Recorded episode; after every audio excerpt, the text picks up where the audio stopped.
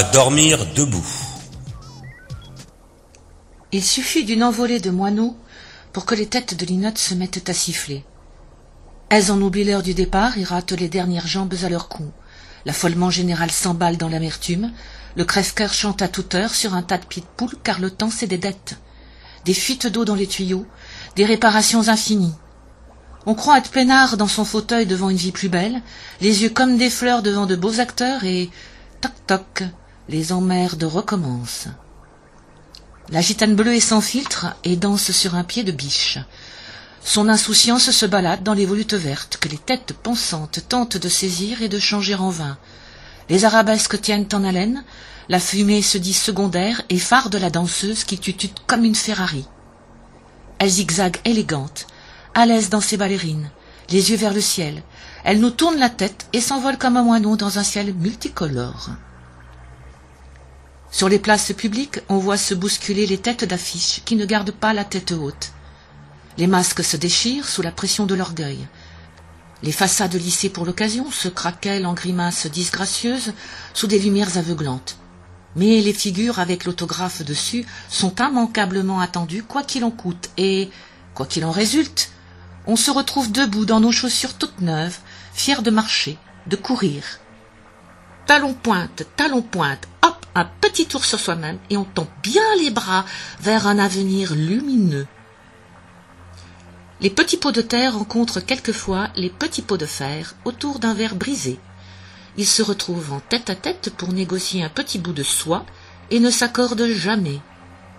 Mais autour d'un verre de terre, les pots de fer ne s'entêtent pas, car la passe tortille de rire sur un air de David Street, aussi beau qu'une salade d'été avec tous ses légumes crus, jaunes, rouges, verts, qui entrent dans les oreilles comme dans la bouche.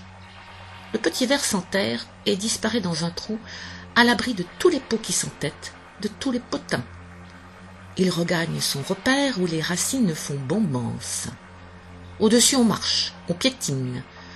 Une tête de mule arrache un jeune pied aux feuilles vertes et grasses. Le sabot est trop lourd. Il écrase sa clope dans un pot de fleurs et, surprise, la plante souffle de la fumée et dégage une odeur de choucroute ou de camembert, selon la marque du mégot. Au petit matin, les oiseaux ne chantent plus. On croise un roitelet mort de faim, recueilli par une femme sage. La dame aux ongles peints lui donne la béquille. Le vermisseau rit jaune. L'oiseau en est tout serein. Remplumé, il picore çà et là quelques têtes d'épingle apportées par le vent.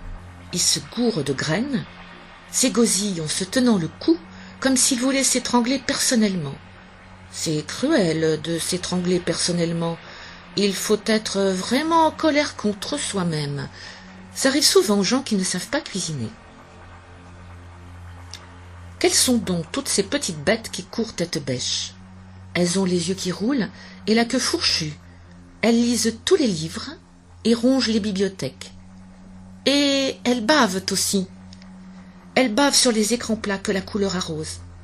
Jamais elles ne s'arrêtent, car le mouvement de troupe ne dépend que de la décision du stratège. Mais le stratège est parfois incompétent, et là, les pertes engendrent une révolte que l'on doit dissoudre en faisant appel à un nouveau stratège. C'est ballot.